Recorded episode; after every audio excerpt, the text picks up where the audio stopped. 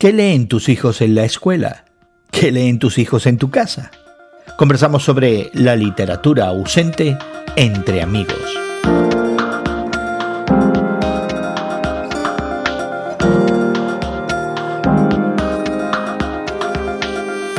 Gracias por acompañarnos entre amigos esta conversación semanal sobre la fe cristiana y su interacción con el mundo contemporáneo que tenemos el Samazón, Guillermo Serrano y tu servidor Gerson García. Hoy conversamos sobre la ausencia de los clásicos, esa literatura universal, en los programas de educación primaria y secundaria de algunos países industrializados lo que antes se consideraba la base para el desarrollo intelectual, cultural y crítico de los escolares, en estos días parece brillar por su ausencia. Pero antes de conversar sobre ese tema, queremos invitarte a que te suscribas a nuestro podcast que encontrarás en tu plataforma de podcast favorita. Al suscribirte tendrás acceso a los artículos y recursos que mencionamos como referencia a nuestra conversación en el día de hoy. También podrás explorar nuestros archivos y buscar otros temas y conversaciones que pudieran interesarte. Por supuesto, podrás contactarnos y dejar tu opinión y comentarios que siempre valoramos mucho. Así que busca entre amigos con Gerson García en Apple, Google, Spotify o en cualquiera de tus plataformas de podcast favoritas. Te recomendamos que te suscribas hoy mismo y también que compartas nuestro podcast en tus redes sociales. Conocer a los escritores y sus obras que forman nuestro pasado cultural siempre fue parte importante de la educación primaria y secundaria. Se consideraba que esas lecturas, a veces que eran un poquito a la fuerza, reafirmaban valores culturales en los lectores, los conectaban con la historia y el pasado, permitían también ese marco de referencia de interacción social y sobre todo forjaban pensamiento crítico, es decir, daban a los escolares identidad, sociabilidad y la capacidad para pensar mejor. Sin embargo, muchos educadores en estos días consideran que imponer un libro no tiene buenas consecuencias. Frente a la pregunta de ¿qué leer?, muchos programas educativos contemporáneos se centran más bien en las necesidades individuales de los escolares, la posibilidad de acercarlos quizás a, nueva literatura, la diversidad de títulos y todo eso en coordinación con sus propios métodos didácticos. Y es muy probable que los sistemas y dinámicas de enseñanza tampoco ayuden mucho a amar la lectura, particularmente los clásicos. Quizás esas lecturas no sean responsabilidad de la escuela, sino de los padres y de la formación cultural en el hogar. Y todo eso eh, se plantea en un mundo de redes sociales y adicción a la pantalla que compite por la atención de los niños. Y quizás el tiempo en que los estudiantes de secundaria visitaban esas recurrentes y locales ferias del libro en nuestra América Latina ya ha pasado. Hace algún tiempo conversé con Elsa y Guillermo sobre esa aparente ausencia de la literatura universal y clásica en los programas educativos a nivel primario y secundario, particularmente en los Estados Unidos, aunque creemos que también es un fenómeno en nuestra América Latina. Esta es parte de mi conversación con ellos, que ya está ¿No la quiero reconocer por el amor propio que a veces te invade? Yo lo reconozco que las mías son de conspiración total. Mis teorías son conspirativas. Bueno, vamos a darle el beneficio de la duda. Bueno, vamos a verlo cuando hablemos de esto, porque te encuentras entre amigos con Guillermo Serrano, Elsa Mazón y tu servidor Jesús García, hablando de un tema que nos ha tocado a algunos directamente si somos eh, papás de escolares en los Estados Unidos.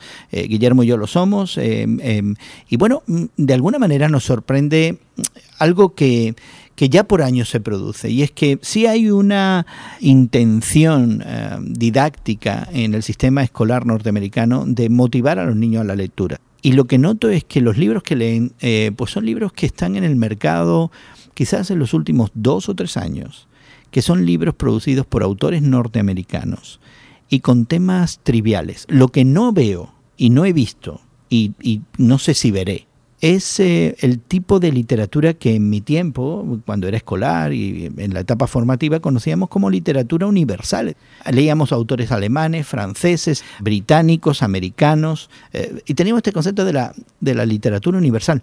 Yo no veo eso en los escolares. Ahora, sin pasar a las teorías conspirativas, vamos a tratar de clarificar la cuestión para nuestro amable auditorio.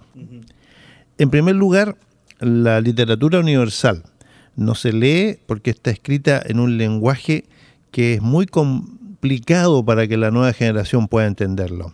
Utilizan palabras que están total y absolutamente descartadas en el lenguaje diario. Y entonces, pues, después de la primera página o segunda página, el joven, el adolescente, la, muchacha, dice, no, no, esto, esto, esto no, no, no se puede leer, no tiene sentido. Nosotros en nuestra generación, o dos generaciones, o tres, las que sean anteriores, estábamos familiarizados con un lenguaje que era eh, un lenguaje sin los modismos, sin las cuestiones regionalistas, sino que un lenguaje más o menos estándar y podíamos entender de lo que el autor estaba hablando. Sin embargo, ahora para la muchachada yo lo considero casi imposible, a menos que sea una versión eh, de las que se llaman una versión actualizada. Por ejemplo, cuando yo me leí el Quijote, me lo leí en el lenguaje castizo antiguo y tenía que usar un diccionario para muchas palabras. Exactamente, pero ese es mi punto. Tú lo usabas el diccionario, decía, había un entendimiento. Yo, por ejemplo, admiro a mis hijas porque mis hijas parece que naturalmente leen. A mí me costaba agarrar el libro y mi papá tenía que estar detrás de mí para que agarrar el libro. Y más me costaba cuando era el lenguaje del siglo XVI Exactamente, pero teníamos el diccionario, teníamos la referencia, hacíamos la pregunta, es decir, la lectura se consideraba como algo para trabajar y que al final te formaba. O sea, no rendíamos el libro simplemente porque era un, decías palabras que no entendía. Ahora déjame decirte que eh, la más pequeña de mis, de mis nenas recibe la recomendación de sus maestros de que si en la página hay tres palabras que no entienden, está bien, está a su nivel pero si hay cinco es demasiado elevado. Y entonces yo digo, no es todo el propósito de la lectura, entre otros. No, entre otros, de forzarlos a aprender, a buscar significados de palabras, a extender su, su lenguaje. No, es, no sería uno de los propósitos. Sí, y ahora es el momento, en, la época escolar, de aprender y de, y de, forzarte, de, a, digamos, a desafiar a, esas mentes jóvenes a pensar eh, en párrafos más que en 140 caracteres en de, estilo Twitter, ¿no?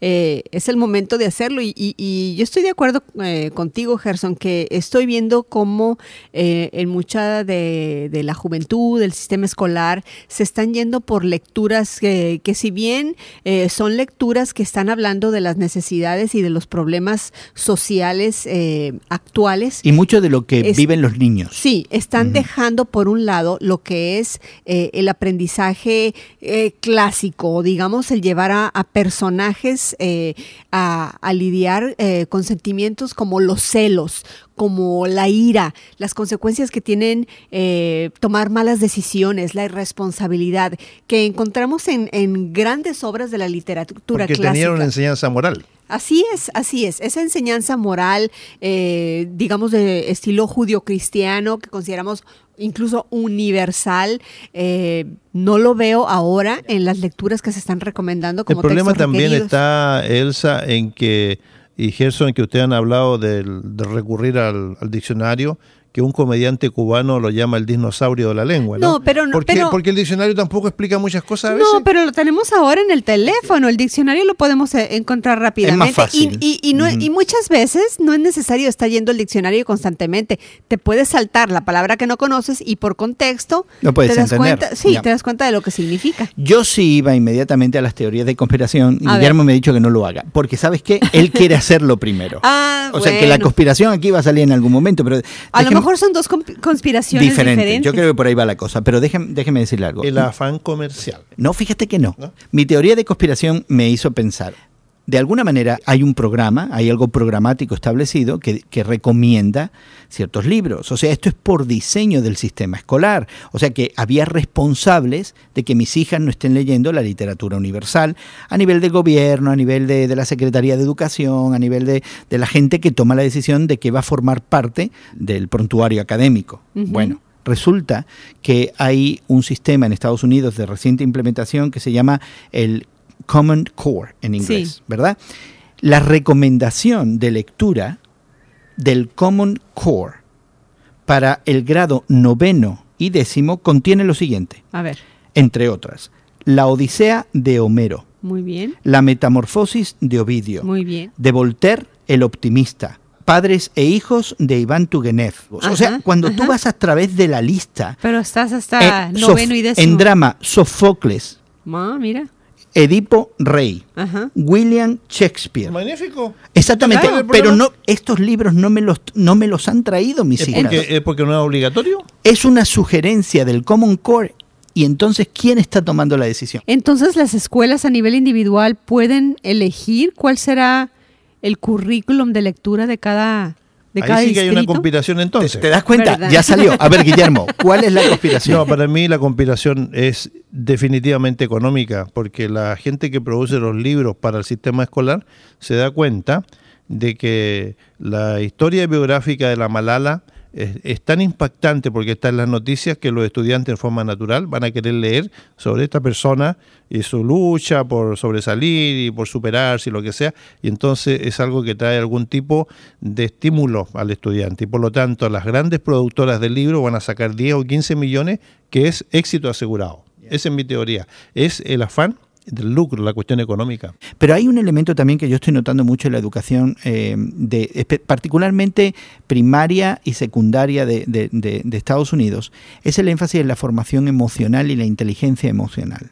Hay mucho de eso y los libros que leen mis niñas son las historias que ellas se pueden relacionar y conectar De otros niños a ese mismo La nivel. verdad, no son un par de ejemplos, como libros ejemplo, están leyendo. un libro muy famoso que se ha llevado a la pantalla, Wonder. El libro Wonder es un libro que ha circulado a nivel de quinto, sexto grado en los Estados Unidos. Todas mis hijas lo han leído y se ha llevado a la pantalla, un libro comercial, pero es el libro de un niño que es diferente. Sí. Y entonces todo el, todo el asunto de identificación del lector con la historia de ese niño es justamente cómo integrar las diferencias y el hecho de ser únicos. Sí. ¿Qué sucede cuando tú no eres como el resto? ¿Te das cuenta? Hay una vertiente emocional. Sí. Y me da la impresión de que la mayoría de los libros que están leyendo mis hijas están guiados no solamente a la formación académica en la literatura, pero esta idea de negociar la propia identidad, las emociones, la- eh, eh, cómo relacionarse con que también otros. tiene cierta validez, Tiene yo creo, validez, eh, eh, tiene en, en el validez. crecimiento de los jóvenes. eh, pero no, no pienso yo que a costa de leer a los clásicos. Tal vez puede haber, eh, digamos, cierto eh, balance donde puedes, eh, como, como maestro, maestra de, de- inglés, en este caso de literatura, enseñar algunos de estos eh, eh, libros, las, cómo lidiar con tus emociones cuando eres joven, cuando te sientes diferente, cuando tienes ciertas discapacidades, desventajas,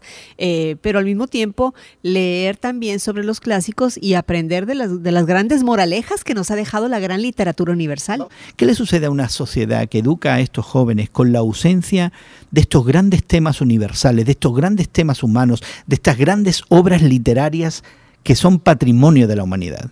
¿Qué es lo que se produce?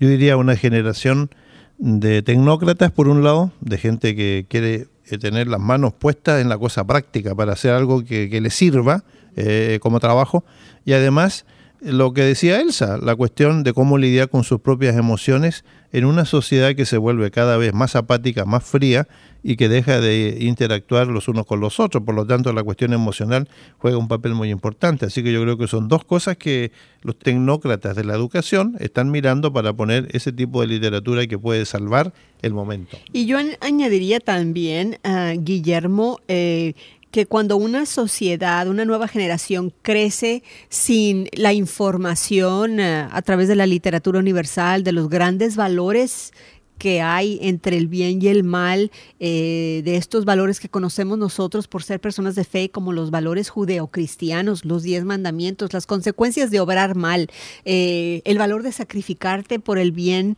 eh, de otros, ayudar al necesitado, el amor honesto, sincero, estos grandes valores. Cuando carecemos de estas raíces, entonces pienso yo que una sociedad que ha crecido sin estas ah, eh, ideas eh, puede llegar a ser más manipulable. Y así concluyó mi conversación con Elsa y Guillermo sobre esta literatura ausente. Y queremos invitarte a que explores más del valor de leer en general y leer estos eh, clásicos universales en particular. Ponte en contacto con nosotros suscribiéndote a nuestro podcast que está disponible en Apple, Google, Spotify o en cualquier plataforma de podcast que prefieras. Búscalo como Entre Amigos con Gerson García. Al suscribirte tendrás además enlaces a los títulos y recursos que hemos mencionado en nuestra conversación. Podrás dejar tus comentarios también y encontrar en nuestros archivos otros temas, otras conversaciones que pudieran interesarte. Suscríbete a Entre Amigos con Gerson García en el día de hoy y también compártenos en tus redes sociales. Agradecemos a nuestros equipos técnicos el trabajo que realizan para que esta conversación llegue hasta ti. Nuestra gratitud asimismo para Elsa y Guillermo por darnos de su tiempo. Y tu amigo Gerson García se despide de ti hasta otro momento en el que nos unamos a conversar entre amigos.